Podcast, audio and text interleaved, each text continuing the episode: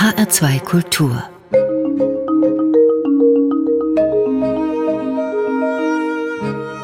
Doppelkopf Am Grunde der Moldau wandern die Steine, es liegen drei Kaiser begraben in Prag. Das Große bleibt groß nicht und klein nicht das Kleine. Die Nacht hat zwölf Stunden, dann kommt schon der Tag, dann kommt schon der Tag. Es wechseln die Zeiten, die riesigen Pläne der Mächtigen kommen am Ende zum Halt und gehen sie einher, auch wie blutige Hähne. Es wechseln die Zeiten, da hilft kein Gewalt, da hilft kein Gewalt.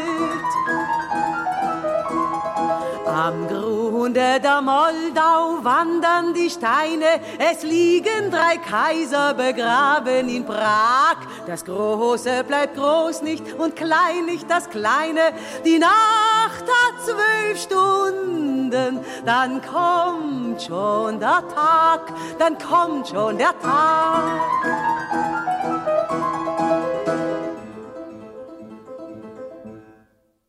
Ja, zum Doppelkopf in HR2 begrüßt sie Nils Kaiser.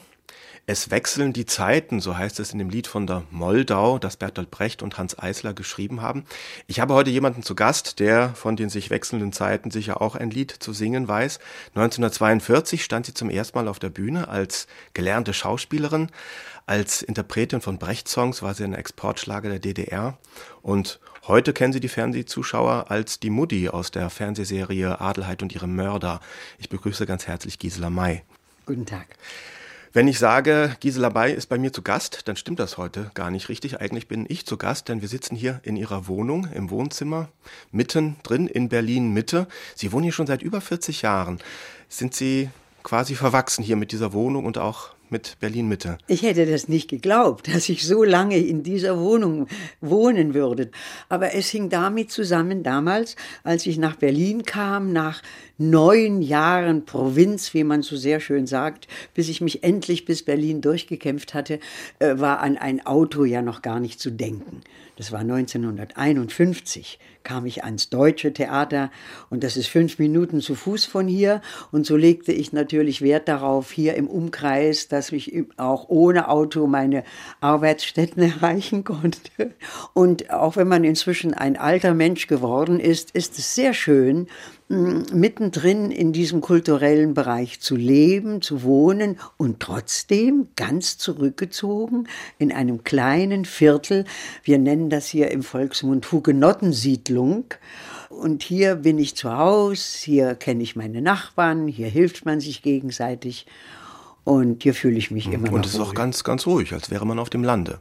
Ja, absolut. Von der Idylle her. Und, und Stimmt das auch, dass die Touristen hier vorbeikommen und zum Fenster rauf gucken, weil der Reiseführer sagt, da oben wohnt Gisela May? Ja, das stimmt. Dann müssen Sie allerdings zu meinem Toilettenfenster werden Sie dann, weil hier noch ein Baum steht, der angeblich wirklich von den Hugenotten gepflanzt wurde. Und um diesen Baum herum gruppiert sich dann die Reisegruppe, die da besichtigt. Und dann, wenn ich zufällig aus dem Fenster schaue, sehe ich plötzlich, wie die Hand des Reiseleiters zu mir zeigt und dann alle sich umdrehen. Und dann weiß ich, jetzt wird's gesagt, da oben oben wohnt die berühmte Schauspielerin Gisela May.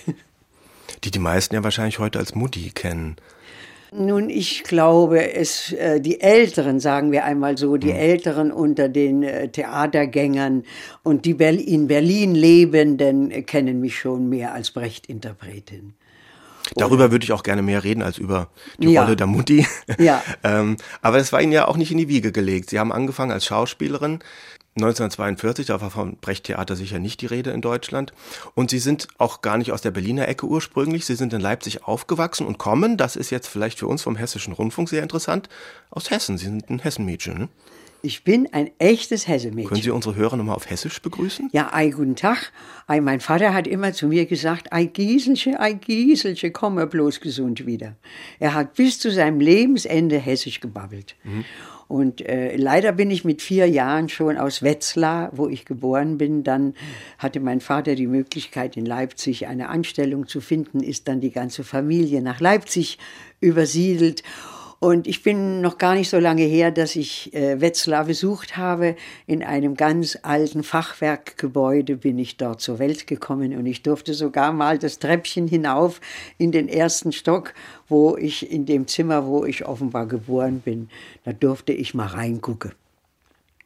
Und wie ging es dann weiter? Die, die Eltern waren beide auch künstlerisch interessiert. Der Vater war auch am, am Leipziger Schauspiel. Mein Vater war zunächst Dramaturg, Autodidakt. Er musste, er war, mhm. kommt aus ganz einfachen Verhältnissen, musste mit 14 Jahren die Schule verlassen, musste eine kaufmännische Lehre machen und interessierte sich aber immer für Literatur.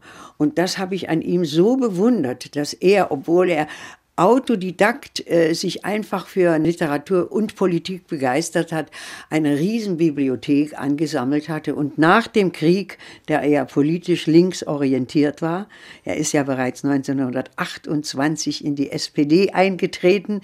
Ihre Mutter er, war aber in der KPD, ne?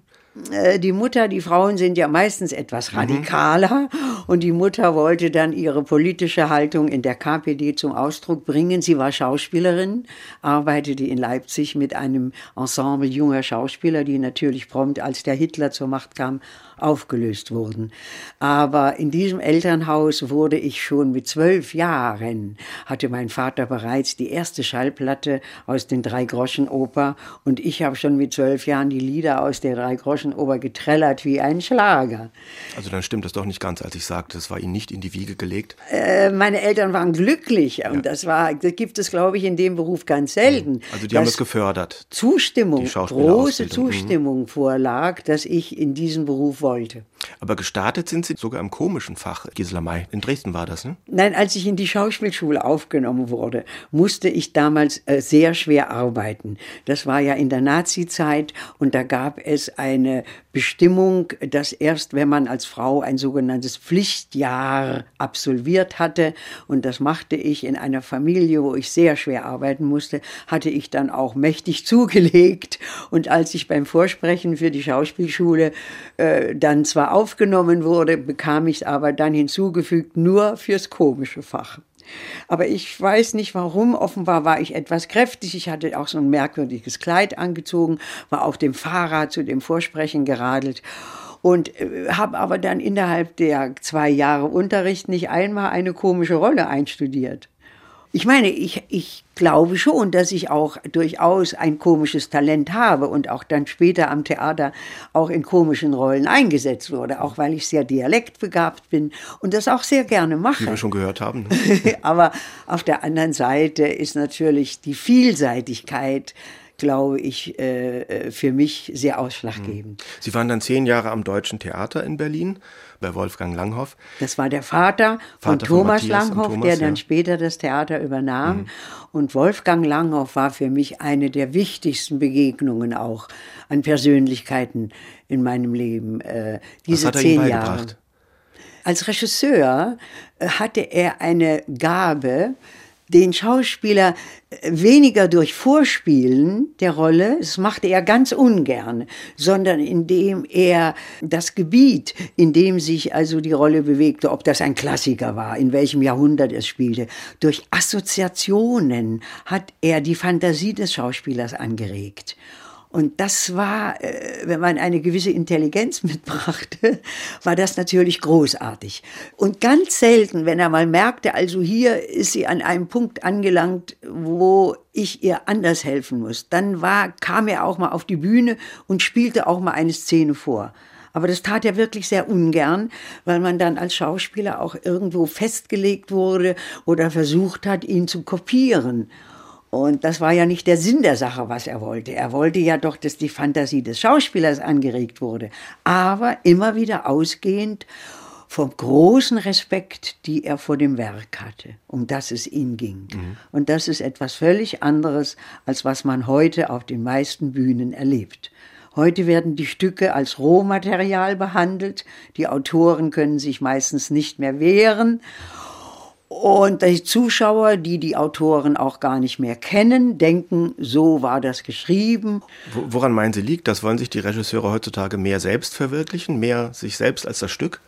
Erstens mal haben die Regisseure Angst davor, dass sich das Publikum langweilt, dass sie plötzlich Zitate hören, ob es von Schiller oder von Goethe ist, wo sie sagen, ach Gott, den, das Zitat kenne ich ja. Und sie versuchen also die Substanz eines Werkes zu finden und haben auch eine gewisse Arroganz und außerdem rechnen sie auch damit, dass die Zuschauer und vor allen Dingen die Kritiker froh sind, wenn sie bereits nach ein, anderthalb Stunden wieder nach Hause gehen können und dann noch in derselben Nacht die Kritik schreiben können und nicht jetzt drei Stunden oder vier Stunden gezwungen werde, wie das unter anderem aber auch einer dieser modernen heutigen Regisseure, Frank Kastorf, an der Volksbühne tut. Da läuft eine Aufführung zum Beispiel sechs Stunden. Also es gibt da die verschiedensten Variationen, aber dominierend ist nicht mehr der Schauspieler, dominierend ist der Regisseur. Mhm. Wer sich ja heutzutage nichtsdestotrotz noch sehr gut gegen moderne Regisseure wehren kann, ist, glaube ich, Bertolt Brecht. Dessen Erben sind da sehr scharf. Ich versuche die Kurve zu kriegen zum Berliner Ensemble, bei dem sie dann nach den zehn Jahren am Deutschen Theater angefangen haben. Das war ja wieder eine ganz andere Form des Theaters dort. Was, was hat sie dorthin gezogen zum Brecht-Theater? Es war so, ich hatte schon in den zehn Jahren am Deutschen Theater, wo ich ganz vielseitig mit Klassikern, mit Gegenwartsstücken eingesetzt wurde, hatte ich aber auch die Chance, bereits Songs zu interpretieren. Äh, das war äh, die Zufälle. Die Songs von Brecht. Songs, mhm. nicht nur von Brecht, auch von Tucholsky zum Beispiel. In unserem Beruf gehört sehr viel Glück oder Zufälle dazu. Und wir hatten damals einen Zufall, dass Ernst Busch sich verkracht hatte mit Brecht in einer Aufführung, wo er den Galilei spielen sollte. Und er ging, weil er mit Brecht verkracht war in den Proben, ging er zum Deutschen Theater und schlug dem Deutschen Theater vor, eine Brecht-Matinee zu machen. Und in dieser Brecht-Matinee saß wiederum Hans Eisler im Zuschauerraum, hörte mich zum ersten Mal, kam nach der Vorstellung hinter die Bühne und sagte nur einen Satz zu mir, das sollten Sie weitermachen. Hans Eisler auch ein berühmter Brecht-Komponist. Und Sie haben das weitergemacht, Gisela May. Ich hatte dann die Chance, äh, das weiterzumachen mit dem Komponisten, mhm. mit Hans Eisler. Und ich wurde auch schon bald danach äh, mit diesen Brechtabenden international eingeladen. Ich machte Tourneen nach Italien, das ging bis nach New York und also eine große internationale Karriere, aber immer nur mit den Songs. Und da die Songs von Brecht ja alle aus Stücken sind, die meisten von ihm sind aus Stücken, sagte ich, mein Gott, also wenn ich jetzt seine Songs interpretiere, muss ich ja wohl auch seine Stücke spielen.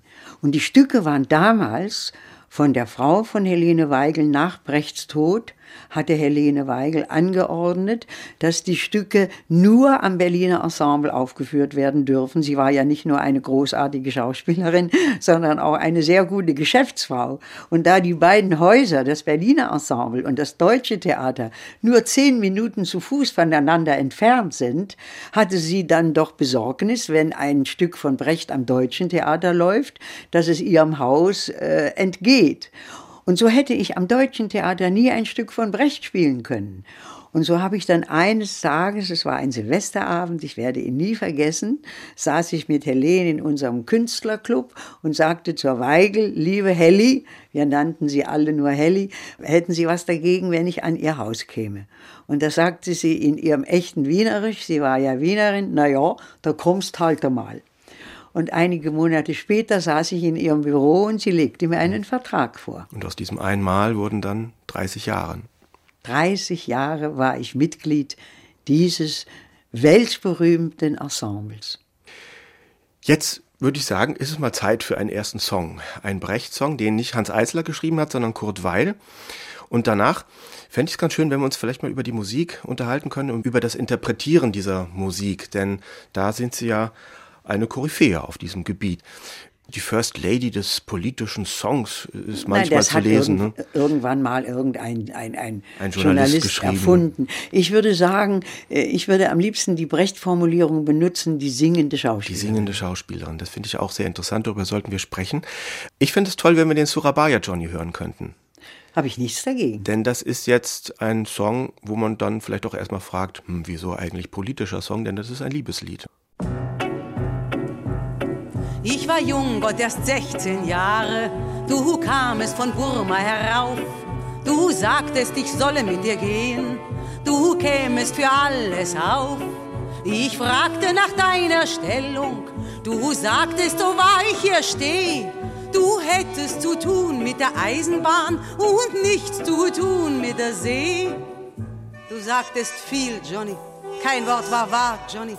Du hast mich betrogen, Johnny, zur ersten Stunde. Ich hasse dich so, Johnny, wie du dastehst und grinst, Johnny. Nimm doch die Pfeife aus dem Maul, du Hund. Surabaya, Johnny, warum bist du so roh? Surabaya, Johnny, mein Gott, und ich liebe dich so. Surabaya, Johnny, warum bin ich nicht froh? Du hast kein Herz, Johnny, und ich liebe dich so. Zuerst war es immer Sonntag, das war bis ich mitging mit dir. Aber dann schon nach zwei Wochen war dir nichts mehr recht an mir. Hinauf und hinab durch den Punch-Up, den Fluss entlang bis zur See. Ich sehe schon aus im Spiegel wie eine 40-Jährige. Du wolltest nicht Liebe, Johnny. Du wolltest Geld, Johnny. Ich aber sah, Johnny, nur auf deinen Mund. Du verlangtest alles, Johnny. Ich gab dir mehr, Johnny. Nimm doch die Pfeife aus dem Maul, du Hund. Surabaya, Johnny, warum bist du so roh? Surabaya, Johnny, mein Gott, und ich liebe dich so. Surabaya, Johnny, warum bin ich nicht froh? Du hast kein Herz, Johnny, und ich liebe dich so. Ich habe es nicht beachtet, warum du den Namen hast. Doch an der ganzen langen Küste warst du ein bekannter Gast. Eines Morgens in einem Sixpence-Bett werd ich donnern hören die See und du gehst ohne etwas zu sagen und ein Schiff liegt unten am Quai. Du hast kein Herz, Johnny. Du bist ein Schuff, Johnny. Du gehst jetzt weg, Johnny. Sag mir den Grund. Ich liebe dich doch, Johnny, wie am ersten Tag, Johnny. Nimm doch die Pfeife aus dem Maul, du Hund. Surabaya, Johnny, warum bist du so roh? Surabaya, Johnny, mein Gott, und ich liebe dich so. Surabaya, Johnny, warum bin ich nicht froh? Du hast kein Herz, Johnny, und ich liebe dich so.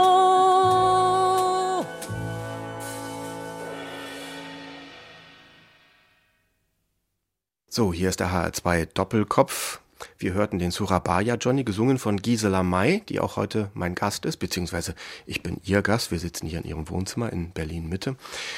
Der Surabaya Johnny, finde ich, ist ein ganz besonders schwer zu singender Song, den Brecht und Weil da geschrieben haben. Er steht irgendwie so auf der Kippe, finde ich, zwischen einer großen Emotion und dieser kühlen Ausstrahlung, die die Figur da hat oder die vielleicht die Musik hat. Und ich finde, in Ihrer Interpretation ist diese Gratwanderung sehr gut geschafft. Wie finden Sie die Interpretation dieses Songs? Ist der tatsächlich besonders schwer? Nein, eigentlich ist er überhaupt nicht schwer und mhm. er wird auch von allen am liebsten gesungen, weil da, das stimmt, aber darunter leide ich oft sehr. ja, Sie haben vollkommen recht. Ich kenne also Tausende von Interpretationen. Ja. Das geht bis dahin, dass also wirklich die Leute sich auf die, die Erde Sänger, schmeißen. Ja, also du, die Milva, die Milva schmeißt sich auf die Erde ja. zum Beispiel, was eigentlich alles gar nicht nötig ist. Ich habe mal gelernt, das, was im Text vorkommt, muss man nicht auch noch durch den Gestus unbedingt unterstreichen. Und da es sich um Brecht handelt, es ist ja nicht Gerhard Hauptmann oder es ist kein Naturalist, der nun also, wo man wirklich die, die, die Tränen rinnen müssen und, und außerdem ist ja auch eine soziale Komponente immer dabei. Das ist ja das Raffinierte. Selbst an diesem Lied, was man eigentlich als Liebeslied bezeichnen kann, ist aber die soziale Komponente dabei. Denn sie wirft ihm ja zunächst einmal vor, du hast gesagt, du bist bei der Eisenbahn. Und da wäre er nämlich ein Beamter gewesen und sie wäre versorgt gewesen ihr Leben lang. Erst hinterher hat sich herausgestellt, dass er ein Matrose war und zur See gefahren ist. Und da war ihr natürlich gleich klar, ähm, dass da mit der Treue nicht unbedingt äh, zu rechnen ist. Also insofern war auch eine etwas satirische, ironische Komponente damit drin und ähm, dass sie dann ihn immer wieder beschimpft und dass sie sagt, du Hund und du hast mich betrogen vom ersten Augenblick an.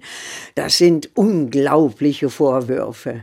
Und dann, äh, das ist ja das Raffinierte und auch das Schwere im Lernen. Sie müssen das ja auch mal lernen, einfach den Text lernen, dass bei Brecht sich oft nur eine Zeile verändert.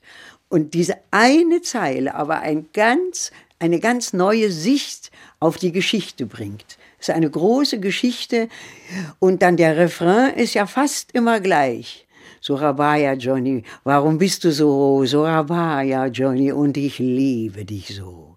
Es ist immer der gleiche Text, aber in jeder Strophe hat er eine andere Qualität. Das erste Mal liebt sie ihn noch richtig und denkt und glaubt auch noch, es wird gut gehen. Und in der letzten Strophe, in der zweiten Strophe beschimpft sie ihn. Und immer wenn ich mit einem jungen Menschen dieses Lied arbeite, sage ich, um Gottes Willen, du willst doch, dass der bleibt. Jetzt schrei ihn doch nicht so an, da haut er doch sofort ab. Und erst in der dritten Strophe ist ihr eigentlich klar, es hat überhaupt keinen Zweck mehr. Und ich liebe dich so. Eigentlich hat sie sich da schon endgültig von ihm verabschiedet. Und so hat jede Strophe eine andere Qualität, eine andere Lautstärke und auch im Gesang muss ja immer wieder die Schönheit auch der Melodie. Es darf ja nicht nur gesprochen sein. Das fände ich also ein Verbrechen an Kurt Weil, denn er hat ja wirklich große Melodien geschrieben. Also diese Mischung aus Sprechen und immer wieder genau zu singen, ist, glaube ich, dass sie auch, was sie als schwer empfinden dabei. Was ist jetzt der besondere Zugang zu so einer Musik für die singende Schauspielerin, als die Sie sich bezeichnen? Was ist der Unterschied vielleicht zu einer Sängerin, die auch eine Gesangsausbildung hat, die Sie ja gar nicht gehabt haben, Gisela May? Dass ich Geschichten erzähle und dass ich auf die Inhalte, von den Inhalten des Textes komme und dann eigentlich erst zur Musik. Und dann hat ja Brecht das große Glück gehabt, dass er zumeistens an seiner Seite auch große Komponisten hatte, die sich auch ganz seinem Werk, ich würde nicht sagen untergeordnet haben. Am meisten hat sich vielleicht noch der Eisler seinem Text untergeordnet. Aber derweil, äh, dem flossen die Melodien so aus dem Herzen heraus. Aber es stimmte wiederum mit den Brechttexten überein sodass ich aber erst vom Text komme und dann zur Musik komme. Was sind Ihre Vorbilder? Ich Lotte habe Lotte Lenia noch persönlich ja. kennengelernt. Lotte Lenia war ja für viele Jahre die Frau von Kurt Weil. Und Lotte Lenia war für mich absolut das Vorbild, was diesen Gesang von Kurt Weil anbetrifft.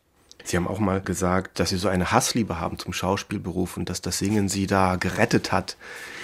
Ja, wissen Sie, es ist so, äh, bei der im ist das Gesang. So, so eine Entspannung von, von den Strapazen der Bühne, wenn man mal singen kann, weiß man da eher, woran man sich halten kann. Da ist die Melodie, da ist da, mehr, mehr Gerüst. Ja, da sind die Noten und da, was ein A ist, ist eben ein A und eine Triole ist eine Triole. Auch wenn man sie ganz unterschiedlich interpretieren kann. Nein, ein A möchte ich gerne ein A hören und nicht äh, sondern A, ein A. Vielleicht mhm. war das sogar ein A. Ich habe kein absolutes Gehör, aber immerhin.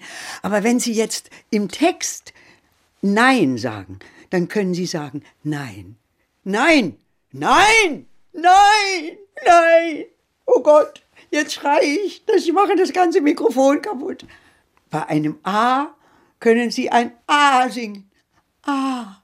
Aber viel mehr Möglichkeiten haben Sie nicht. Sie haben also ein festes Gerüst und deswegen finde ich Singen viel leichter als Sprechen. Wobei ja die singenden Schauspieler oft auch so in einen Sprechgesang übergehen. Aber das würden Sie ablehnen. Sie wollen wirklich das A singen. Nein, Sie wollen ich, das auch hören. Ich habe großen Respekt vor den Komponisten und hm. ich denke, die großen Komponisten haben sich auch was dabei gedacht, was sie geschrieben haben. Und das möchte ich auch gern hören. Und außerdem auch das Ohr äh, gewöhnt sich ja, wenn es sich um eine schöne Melodie handelt, dann möchte das Ohr diese Melodie auch gerne hören. Und oftmals ist es von den Schauspielern auch nur eine Ausrede, äh, weil sie vielleicht nicht ganz so äh, sicher sind mit den Tönen und dann sagen sie, ach naja, Hauptsache, äh, ich habe innerlich die Haltung und dann spreche ich das eben so halb und halb. Das kommt da nicht so drauf an. Irgendwann lande ich schon wieder bei dem Ton. Nein, nein, ich äh, lege doch großen Wert darauf, auch äh, zu überlegen, was hat sich denn der Komponist eigentlich dabei gedacht. Könnten Sie den Gisela May Sound beschreiben? Ich habe leider keinen Sopran. Ich war immer eine Altstimme und auch schon als Kind habe ich in einem Chor gesungen und war immer der zweite Alt, ähnlich nicht immer der erste. Ich hatte immer eine Altstimme und in manchen Kritiken wurde mir auch ein rauchiges Organ bestätigt, obwohl ich nie in meinem Leben geraucht habe. Aber ich habe eine. Es ist eine, auch oft die Rede davon, Entschuldigung, wenn ich unterbreche, mhm. dass, dass die Stimme hart sei, ähm, was ich glaube, mit der Aufnahme, die wir eben gehört haben, widerlegt ist. Nein, Vielleicht meine Stimme kann ganz weich sein. Ich singe in dem Musical Hello Dolly, Hello Harry. Ich singe Liebeslieder, mhm. wo die Stimme weich ist. Aber es kommt natürlich auf die Inhalte an. Und natürlich, wenn ich jetzt also ein Pferd klagt ansinge oder einen politischen Song, äh, möchte ich auch einen harten Ausdruck bringen. Ich denke schon, dass hier auch wieder die Vielseitigkeit auch im Gesang entscheidend ist. Wollen wir das mal machen? Ja. Dieses Lied hören, ein Pferd klagt an. Das hat Hans Eisler komponiert auf einen Brecht-Text. Allerdings, das ist eins der wenigen Lieder, die nicht aus einem Stück sind. Brecht hat den Text geschrieben 1919, noch im Eindruck nach dem Ersten Weltkrieg, als dieses große Hungern war der, der, der Menschen. Und da gibt es, und er hat, der Brecht hat ja oft aus Zeitungen sich äh, äh, Zeitungsfotos rausgeschnitten. Und da gibt es wirklich ein Foto, wo ein aufgedunsenes, totes Pferd auf der Erde liegt und Leute mit Eimern kommen und sich aus dem toten Pferd ein Stück Fleisch herausschneiden. Also 1919 im Eindruck des Ersten Weltkriegs von Brecht, ein ganz großer Text. Hans Eisler hat ihn dann viel später komponiert. Also, O Fallada, die du hangest, ein Pferd klagt an. Ich zog meine Fuhre, trotz meiner Schwäche, ich kam bis zur Frankfurter Allee. Dort denke ich noch, ui, diese Schwäche.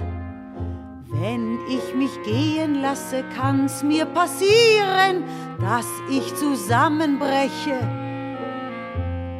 Zehn Minuten später lagen nur noch meine Knochen auf der Straße. Kaum war ich dann nämlich zusammengebrochen, der Kutscher lief zum Telefon, da stürzten aus den Häusern schon hungrige Menschen, um ein Pfund Fleisch zu erben, rissen mit Messern mir das Fleisch von den Knochen. Und ich lebte überhaupt noch und war gar nicht fertig mit dem Sterben. Aber die kannte ich doch von früher, die Leute, die brachten mir Säcke gegen die Fliegen doch, schenkten mir altes Brot und ermahnten meinen Kutscher, sanft mit mir umzugehen. Einst mir so freundlich und mir so feindlich heute.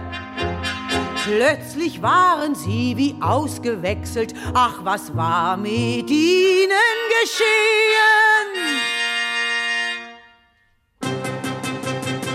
Da fragte ich mich, was für eine Kälte muss über die Leute gekommen sein. Wer schlägt da so auf sie ein, dass sie jetzt so durch und durch erkaltet? So helft ihnen doch und tut es in Bälde, sonst passiert euch etwas, was ihr nicht für möglich haltet.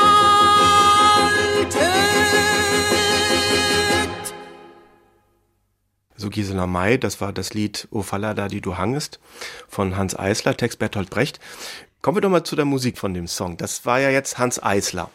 Ja. Was ist bei Eisler anders als bei Weide, wenn der Brecht vertont? Oder was ist vielleicht auch für die Sängerin anders? Eisler war durch und durch ein politischer Mensch. Und Eisler hat natürlich auch in diesem Falle sich ganz stark an den kämpferischen, an den verzweifelten Ausdruck dieses Liedes gehalten. Und hier möchte ich auf etwas gehen, wo der Eisler halbe Töne eingesetzt hat.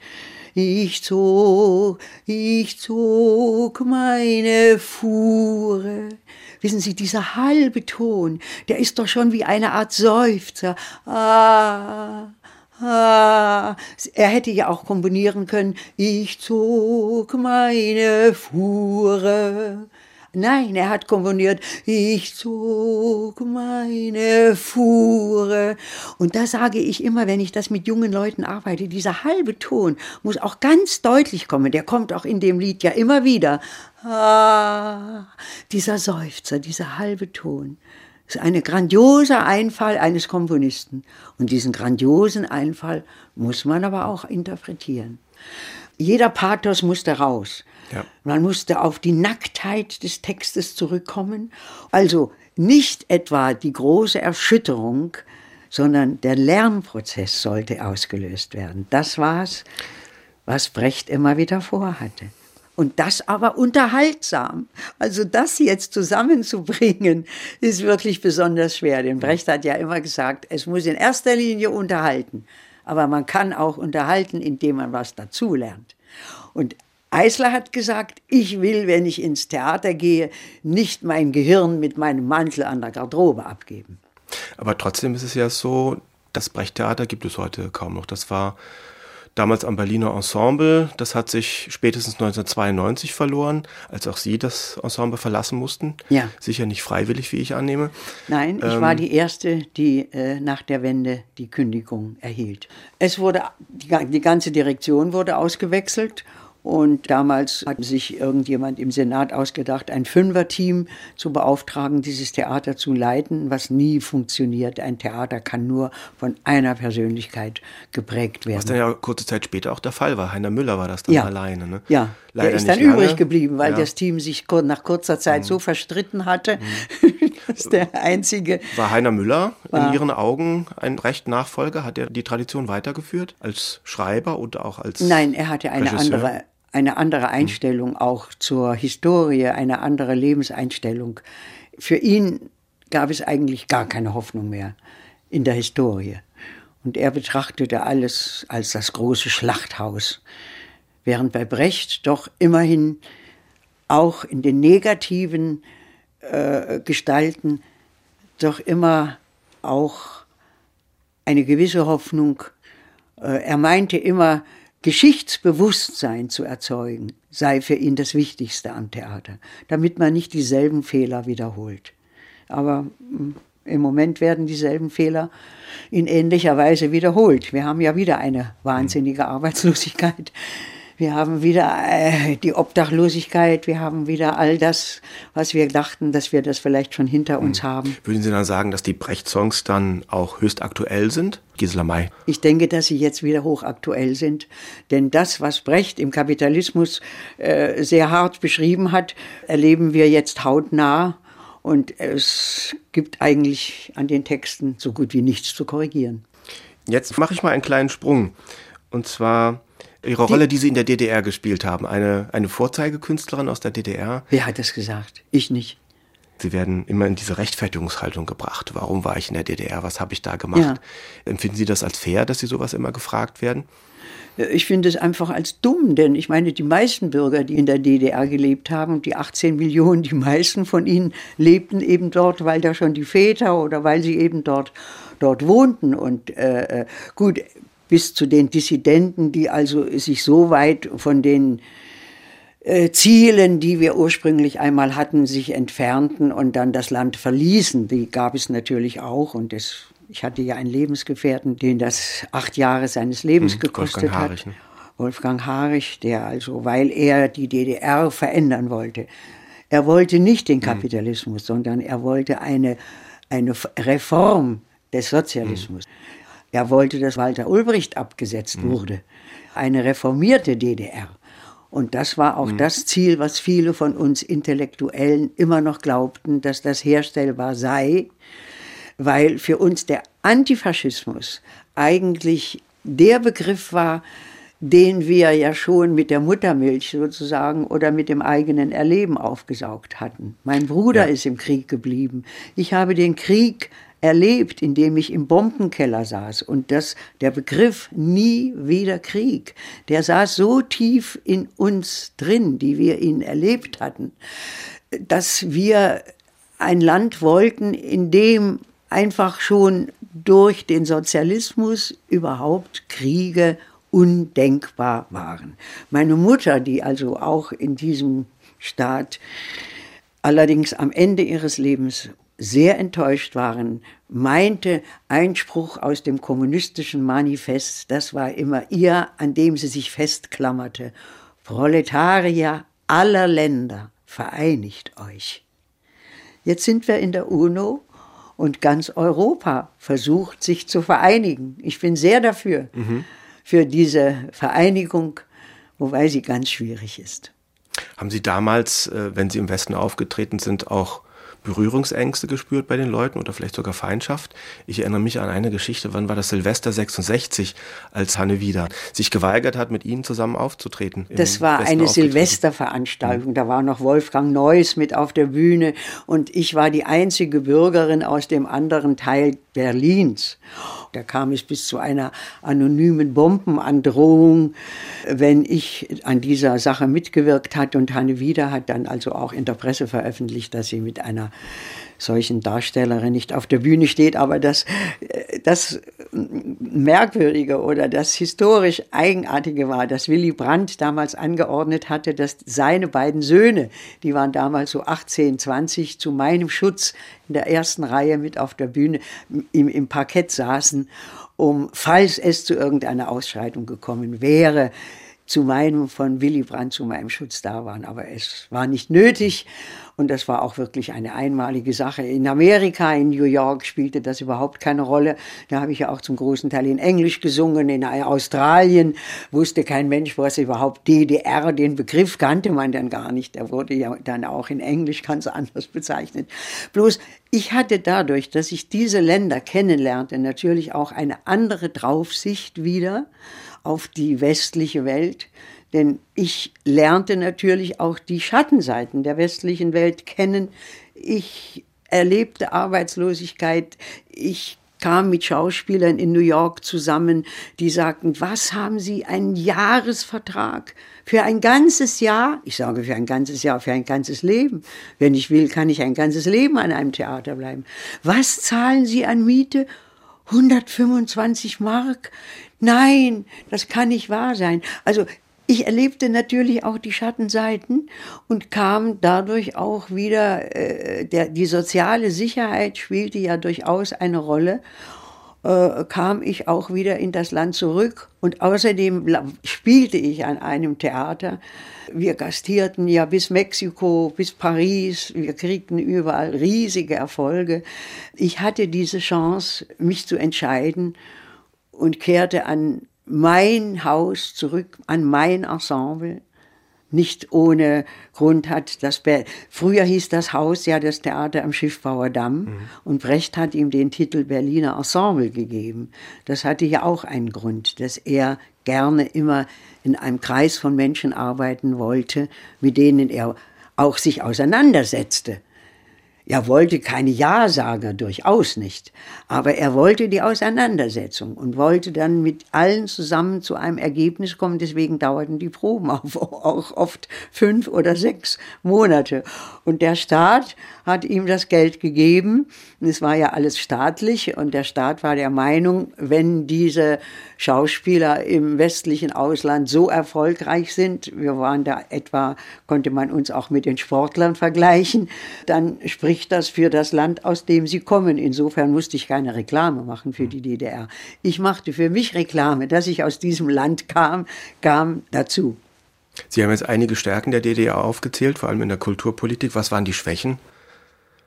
Der Dogmatismus war eine der Hauptschwächen, dass wir abhängig waren von der Sowjetunion, dass wir überhaupt nicht eigenmächtige Entscheidungen treffen konnten. Wir mussten uns immer nach der Sowjetunion richten, genauso wie sich die Bundesrepublik immer nach der USA richten musste. Also ich glaube nicht, dass die Bundesrepublik sehr souverän und alleine war. Nun hatten sie das Glück, an dem reichsten Land der Erde zu hängen und das reichste Land der Erde war so klug und stattete Westdeutschland als das Schaufenster des Westens aus. Und den westdeutschen Bürgern ging es von Anfang an sehr, sehr gut.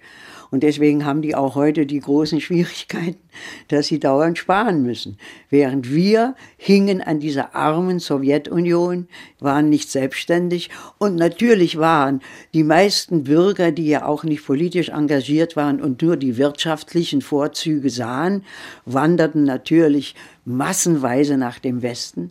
Außerdem machten wir auch noch den Fehler, der ja anfangs äh, von der Regierung, das waren ja auch die Regierungen, kamen ja aus einfachen Berufen und sie legten zunächst einmal Wert darauf, dass die Arbeiterklasse möglichst studieren konnte.